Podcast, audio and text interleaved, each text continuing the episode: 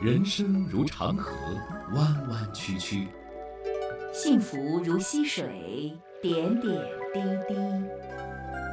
山东经济广播，溪水长流。品生活滋味，悟人生真谛。溪水长流，溪水长流。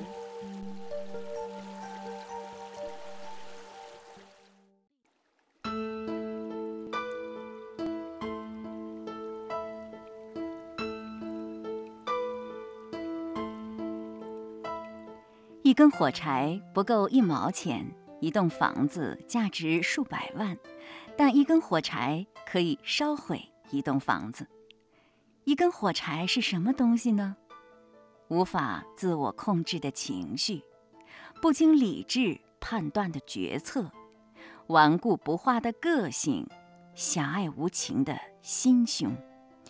大家检查一下，自己随身带了几根火柴呢？让我们调转自己的视线，向内看，看向自己的心灵。这里是每个周日与您相伴的溪水长流，我是主持人溪水。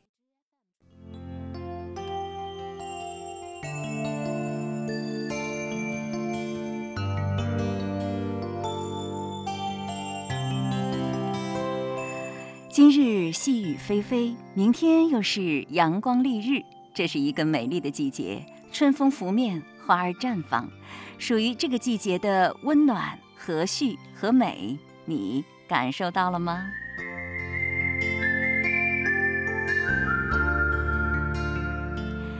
幸福美好的生活是每个人的向往，我们多么希望我们的生活能如这美好的春天一般，每天都是和风丽日，鲜花绽放，就算下雨也温柔啊！那通过什么方法才能让梦想成真呢？最近我参加了一个公益活动，一个山东、河南两省部分民营企业家自发举办的传统文化学习活动。学习的间隙，我采访了其中的部分学员，在这方面他们很有经验。今天首先出场的是他，聊城深县美汇教育的老板孙振华先生。我是来自山东聊城莘县古云美汇教育的孙正华。做什么教育的？我本来也是一个做幼儿教育和艺术艺术培训。什么幼儿园吗？还是就是课外的那种学习是吗？呃，幼儿园。最近来到红尘智慧学什么呢？因为这个红尘智慧对我改变太大了。通过您在课堂上的表现，感觉你已经学了很久了。对，在二零一五年二十七期。二十八期、二十九期、二十三十期、三十一、三十二、三十三，到现在三十五，我一直在跟着老师在学习。多少期啊？我数不过来了。好多期吧。哦，你刚才说这种学习对你的改变挺大的，我就很想知道过去的你是什么样子，呃，是什么把你改变了？然后你现在变成什么样子了？我原来的时候嘛，是一个自以为是啊，或者说比较自私的，怎么考虑问题都从自己的考考虑，也是不再考虑别人家庭啊、事业了，或者是一些关系啊，都是处的不是非常理想。个人生活是比较痛苦纠结，有些成绩吧也是沾沾自喜，但是带来很多负面的东西。那时候是不知道方向，活得非常痛苦纠结。你为什么痛苦？为什么纠结？比如说工作为什么纠结？工作嘛，都是想达到一个结果，但是老是员工的表现了，或者是达不到自己的预期。所以呢，就感到有的时候就生气了，或者是发脾气了等等。有工作目标，但是员工的表现让你不满意，所以你就很生气。对，还有家庭生活也是和老婆也争吵了，孩子呢也是教育的也不是理想，也是叛逆，曾经有一一两个月都不理我。孩子不理你，媳妇儿有的时候也不理你，嗯，都不搭理我。那时候你觉得是谁的错呢？那时候当然是他们的错啊。你看我辛辛苦苦为家做出这么多，你们还不理解我。我员工我也想给你们这么好的条件，你们还不好好工作，等等等等，我都是找别人嘛。那你实际上你过去也是有一份自己的事业，但是过得不是很顺心，是吧？对对对，就是这种状态。那现在顺心了吗？现在跟老师学习，第一次期学习以后，我就发现我们。原来我活了，真是白活了四十年。原来根本不知道自己学了为了要什么。跟老师学习以后才知道我真正的需要是什么。然后呢，我也知道产生这些问题的原因在哪里。一切都在我自己。你以前不知道你要什么吗？你不是也一直啊很努力的工作，很努力的经营家庭，也是很努力的教育孩子。那时候，我觉得你也应该是知道自己要什么的吧？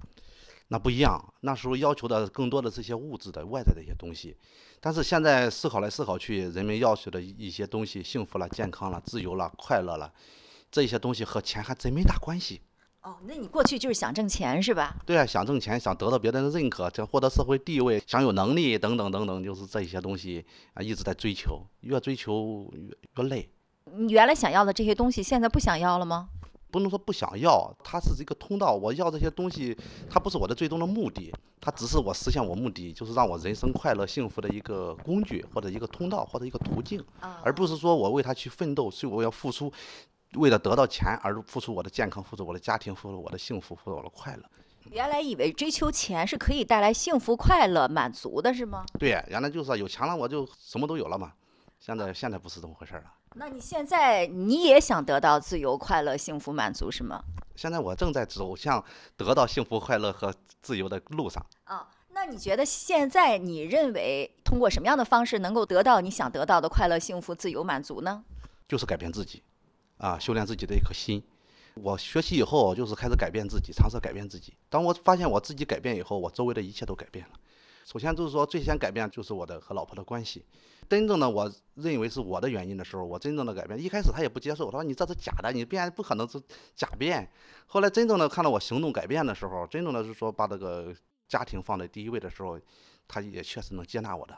那你是变成什么样了？你能描述一下，让你的太太感觉到很惊异，一开始不相信的样子是什么样子呢？原来总是找他的原因嘛，遇到事情都是说向外找找找。现在呢，就是说自己找自己的原因，都是认错了啊。先说我找我自己的原因，就是我一说我错了，我这些事情，他反正他说他说他也错了，那么这事情都解决了。嗯，并且还孩子的关系，还有岳父的岳父母的关系，还有弟兄们的关系，包括和小舅子的关系，呃，还有这个都变得很好了。你当你这个心放开的时候，你不再追求那些外在的东西的时候，你会发现这个整个世界，你的世界都变了。原来和这些人的关系都不好啊？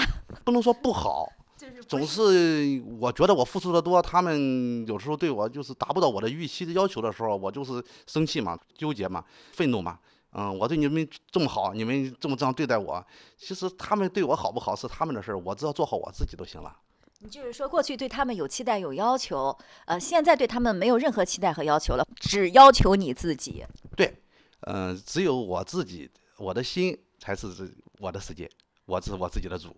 啊，那所以说，现在周边的人都让你感到很满意了，是吗？对，我现在发现周围的世界都非常美好。那你的事业现在顺利吗？嗯，事业现在就是说，我的团队，我的经营思路改变以后，拿出更多的钱分给大家。我让我们的员工呢，我们共同创业，把我的事情变成大家的事情。现在有很多困难的事情，我也不知道怎么回事儿。现在慢慢的就是说，很多机会都水到渠成，就好起来了。你现在工作也没大有压力了，比较顺心。嗯，压力是有一定的，有有有点压力，但是呢，我工作的非常快乐。啊，因为我和员工在一块儿的时候，我觉得看到员工的成长，看到孩子的成长，看到家长的满意，看到幼儿园整体的提高，这一份感觉，这种喜悦，他是用金钱原来的时候多挣几万块钱或者多挣点钱，他是无法替代的。大家听到你这番话，觉得哎呀，你现在的状态挺幸福的，他们也希望要这种幸福啊、满足啊、愉快和。周边的人都搞好关系，我觉得这是一种生活的很理想的状态。就是说，你怎么达到这种状态的？你是怎么改的？你改了什么？能具体的说一下吗？把这个秘诀告诉大家。你说具体的什么这个秘诀嘛？我现在也是在走在这个路上，这就是老师给我们一个方向。你这样走，你这样做，你找自己的原因，然后呢，你去发心的去为大家做事情，成就你的员工，就能够得到你这个结果。具体的路怎么走？中间的路它不会这么平坦。我们也可能就是有曲折有反复，但是我相信老师给我指的这个路是正确的。我要如果按这个路走下去，我一定拿到这个结果。现在我正在走这个路上，所以呢，我也不敢妄谈，就是说给大家说哪一点怎么样，因为。我的体验是我的，我的体验也不一定给大家有什么帮助。但是有关键点啊！你说的关键点是不是就是改变你自己？对我们唯一能改变的就是自己，我们改变不了别人，我们永远改变不了别人，我们只能通过改变自己，做好自己，然后去影响别人，然后把我们的世界做好做大，把我们的家庭，把我们的事业，把我们的孩子，把我们的周围，把我们的朋友经营好，改变自己，宽容别人，为了别人，然后你的生活就会越来越好，然后你想得到的一切都会得到的，是吗？嗯，我相信会得到的。嗯，有时利他思维嘛。当我就是说做出一个决策，或者是不管是和朋友交往，或者是和亲戚朋友交往，或者或者是和弟兄们交往，或者是和员工交往时候，我都是思考这个事情是不是有利于别人，是不是利他的，是不是对别人有用的，而不是利我的。如果是从我利我的角度来考虑的问题的话，当时虽然拿到一个结果，但是以后可能会陷入更多的纠结和痛苦。但是当我用利他的思维、利他的行动去做这个事情的时候，嗯，虽然有暂时好像没有达到那个结果，但是后续的一些东西给我带来的一些愉悦，是用金钱换不来的。但是呢，我不关注金钱的时候，不关注这些东西的时候，当我获得这些愉悦、获得这种幸福的时候、快乐的时候，钱它都是顺手捎带的事情。哦，还有例子可以举给大家吗？今年我有个艺术学校嘛，我们有两个艺术学校一直在竞争。当我们做这个事情的时候，我们用心的去做。啊，然后得到家长和这个老师的好评。那一个学校他都经营不下去了，我们正考虑这个生源扩招，就需要寻找一个新的地方的时候，也非常头疼呢，对吧？他们呢就是说地方比较大，经营的不是很理想，他们主动来找我们，找我们说我们经营不下，我们把学生什么的都转让给你，你只要给我们一点转让费都可以了。这样水到渠成，这个事情就做成了。哦，我感觉就是说也不知道怎么回事，想做的事情就能够做到了。这不是就是你努力的结果吗？改变自己的结果，你觉得是吗？呃，如果细细的分析起来，还是就是说，我们做的一些事情是真实利他的，潜移默化的得到大家周围的人的认可。比如说，我们幼儿园和我们艺术学校，我们就三个有利于，只要是有利于我们幼儿园发展的，只要是有利于我们员工成长的，只有有有利于我们孩子和家长的，我们就去做，我们就去做这个决策。如果不是有这三个有利于的，我们就不去做。把我们的孩子，把我们的家长当做我们那个我们事业的天来拜来敬，然后呢，我们反而从家长那里得到了很多意外的支持和鼓励。那你像同样的都是艺术学校，就是培养孩子特长的这样的学校是吗？啊，对我们主要是舞蹈为主的艺术学校。那另一家就不行，你看你们家就做的挺好，你觉得另一家他做的不好？根据你的经验，你觉得可能是什么原因？他的原因就是两个人，两个他们的合伙人嘛，合伙人以后都互相考虑自己的利益，都不愿多出力，都想得到更多，反而呢就是说不能够运行下去。如果经验启示的话。嗯，你做事情的话，如果你不考虑自己的话，当然，如果不考虑自己的话，在商言商的话，那只是傻瓜一样。但是真正你去做到，真正的就是说不考虑自己，为别人，你的产品是为大众服务的，让这你的受众，让的客户得到满意的，服务社会对社会有用的时候，反而这些东西会悄悄悄的都来到了。听了孙先生的一番话，不知道您有什么样的感受呢？还是那个家庭，还是那份工作，还是那位太太，还是那些员工，自己的心情却完全不一样了。原来，只要改变自己的思想，一切将会变得不同。那孙先生是怎么实现这一念之转的呢？两个字：学习。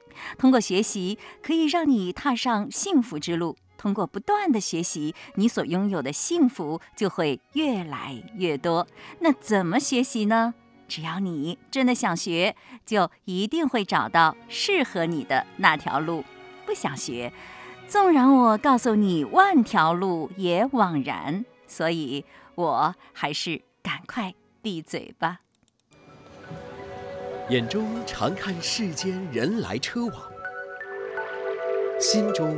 常有潺潺溪水长流，这里是溪水长流。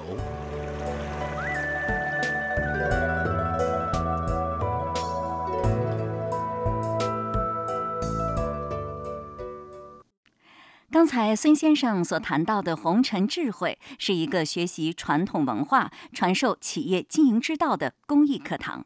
通过这个课堂，下面这位中学教师又从中收获了什么呢？呃，我这是第三次来参加这个红尘智慧的课程。第一次来的时候吧，听了这个课呢，就觉得对自己的触动非常大。嗯，然后呢，就是回去以后啊，就觉得要改变自我。原来的时候啊，遇到问题就想往外找，就是看这个世界的时候，老觉得这个世界对不起自己。通过跟着老师上课呢，老师一讲呢，才明白。也许我们恰恰这个问题都在自己身上，一旦我们改变了自己的时候，世界也就改变了。那你觉得对你的生活有什么实际的改变吗？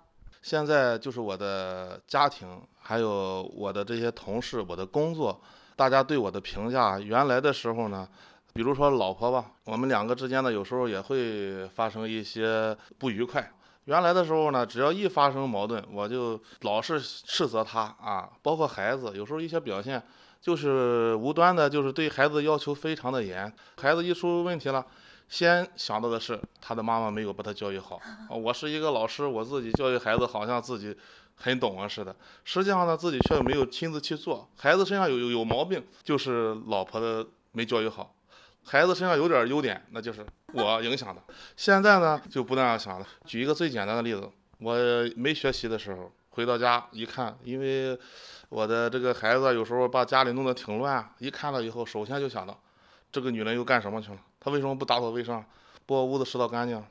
现在我回去以后，一看到这个时候，先想到的是，我能做什么？我是不是能够把它打扫好？哎，结果自己一收拾屋子，在收拾屋子的时候就。反而心情也挺好的，不像以前想象的，就是这不是男人干的活，我不该干啊。现在没有这种想法了，哎，那家庭就更和谐了。在教育孩子上呢，原来的时候呢，就是过多的把孩子交给老婆去管，或者说呢，仅仅是接他送他。我的孩子吧，成绩还算不错，原来关注孩子比较少，从小啊，我也很少辅导他的作业啊，对他的这种教育呢，我觉得呃不多。啊，现在呢，我有时间呢，就会关注孩子，啊，和孩子多在一起，创造和孩子在一起的这种机会，然后去了解孩子，他有什么样的思想，有什么样的想法，然后呢，我能够给他提供什么样的指引或者陪伴。嗯，您是职业是教师？对，嗯，我教高中，今年就带的高三，但是在教育上确实也有很多很多的困惑，啊，越思考呢，就是越觉得有很多问题。那你觉得你的困惑是什么？最大的困惑呢，就是现在的大多数的学生，他的学习的动力都不足，呃，学习也没有目标，也没有方向，这学生不知道往哪走。不是考大学吗？这也许是社会或者说是家长，是很多人给孩子们规定的这样一个目标，好像是你要考上重点大学。但是有时候，也许连我们自身，连这个父母啊，或者说。有的老师啊就不知道孩子为什么要上大学，孩子有时候自己也会问老师这个问题：为什么非得上大学呢？啊，如果不上大学会怎么样？我上了大学又能怎么样？在这一点上呢，我觉得包括很多教育者都没有弄明白这一块儿，我们为什么要要上大学？所以学生呢就自然而然的他也没有一个明确的方向，学生也很迷茫。那现在你觉得自己通过学习之后，能带给孩子一个比较明确的方向吗？说实话，现在也不能说是能带给孩子一个多么明确的方向啊，但是只能说借助我自己的学习，拓展自己的视野。作为一个教育者，你只有当比学生、比那个受教育者看得更远、看得更高的时候、更广阔的时候，你才有可能去给学生指引一个。更好的方向。那你觉得，不管孩子也好，或者是大人也好，他的人生的方向应该是什么，才会让自己的人生比较有动力呢？这个问题我觉得挺难回答。那你的方向和目标现在有吗？我现在自己的一个感觉就是，一是进一步的加强学习，提升自我，提高自己的能量，通过提升自我，然后去影响周围的人。只有自己的能量强了，只有我看得远了，才能够去真正的带领学生，给他们指引一个正确的方向。那么，通过这次学习，你有什么新的体会吗？这次学习应该说，把原来的一些比较模糊的一些想法更加的加深了。嗯，我原来上了第一期以后，当时好像一下子打开了一一扇门，看到了一个非常精彩的世界，就想把我看到的、我听到的、我想到的。也给学生说一说，所以我回去以后给学生也讲了一点，我觉得能适合学生理解的关于智慧这方面的一些观点啊、方法什么的。学生听了以后呢，学生的变化也很大，就是在这一个做人啊、学习啊各方面都有很大的一个变化。比如说讲学习，让他明白学习是什么，就是说学习教育是什么。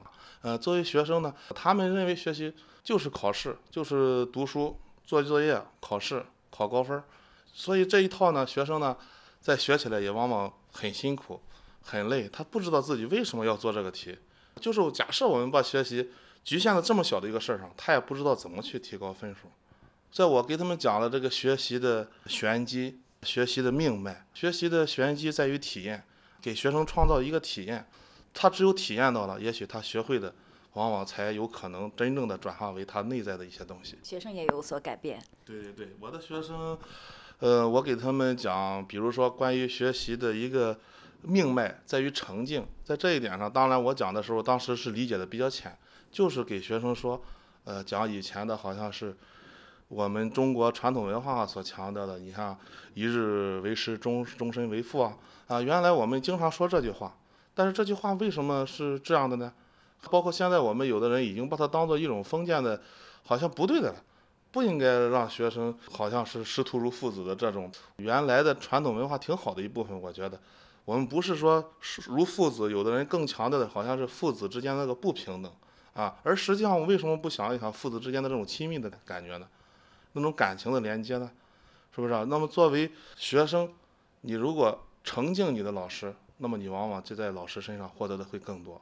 在我给学生讲了“诚敬”二字的重要性以后，我的学生在我们的办公室里，我们那个办公室一共有十十几个老师在一起。那么我的学生就是说，天天去自动的给我们的老师打扫卫生、拖拖地啊，整理整理老师的这个办公室啊，倒倒垃圾啊。就是没有人非得要求他们去这样做，但是他们这样做了，那么老师呢，对我们班的这个学生的变化也非常的感动，对老师呢也更愿意把自己的这种智慧啊、自己的力量奉献给他们啊，教给他们。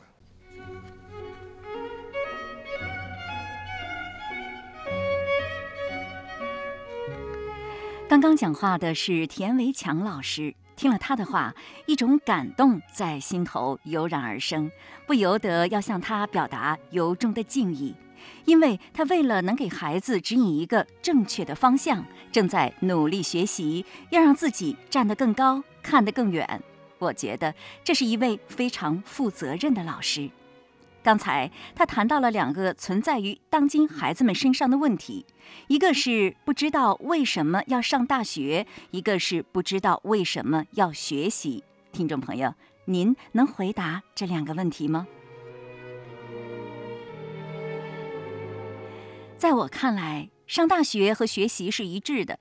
上大学是为了更好的学习，为了更好的学习呢，所以要上大学。那学习有什么用呢？有道是“学以致用”嘛。学了当然是能用上才有意义。我觉得只要好好学习，总会让你学有所得。不管是学知识、学技术，还是为了提高修养、开阔心胸、提升境界。根据我的经验，学习是一件非常有意思、非常有用的事儿。有些人对此真的是乐此不疲。比如说，我刚刚采访的这两个人，他们来到传统文化的课堂中，花费三个整天，甚至往返五天的时间来学习，肯定不是找罪受的，一定是感受到了学习的乐趣和好处。你知道我国最著名、最资深的学霸？是谁吗？孔子呀，当然是他了。他曾经说过：“时事之义，必有忠信如丘者焉，不如丘之好学也。”在一个有十户人家的地方，一定有和我一样忠信的人，但是一定都不如我好学。孔子还这样评价自己：“其为人也，发愤忘食，乐以忘忧，不知老之将至云耳。”孔子这个人呐，用起功来连吃饭都忘了，快乐的把一切忧虑都忘了，甚至连自己快老了都忘记了。你看，学习带给了孔子多大的乐趣呀！同样好学的还有孔子的学生颜回，一箪食，一瓢饮，居陋巷，人不堪其忧，回也不改其乐。颜回这个人呢，吃口饭、喝口凉水就非常快乐了。他为什么高兴啊？是因为饭好吃、凉水解渴吗？还是忙活着打麻将、喝酒、划拳、打游戏，把生活的苦暂时扔到脑后了呢？都没有，就是学习给他带来了莫大的乐趣。可见，对于懂得了学习的真意的人而言，学习是一件多美的事儿啊！可惜，很多学生都没有感受到，这是怎么回事呢？真该好好想一想。听众朋友，不知道您生命的乐趣来自哪里呢？在我看来，吃喝玩乐能带给人的乐趣是短暂的，而学习呢，当然绝不仅仅是向书本学习啊，还有与朋友切磋、向老师请教、向生活学习等等。如饮甘醴，如食美珍，如沐春风，你会因为心灵的满足而充满喜悦。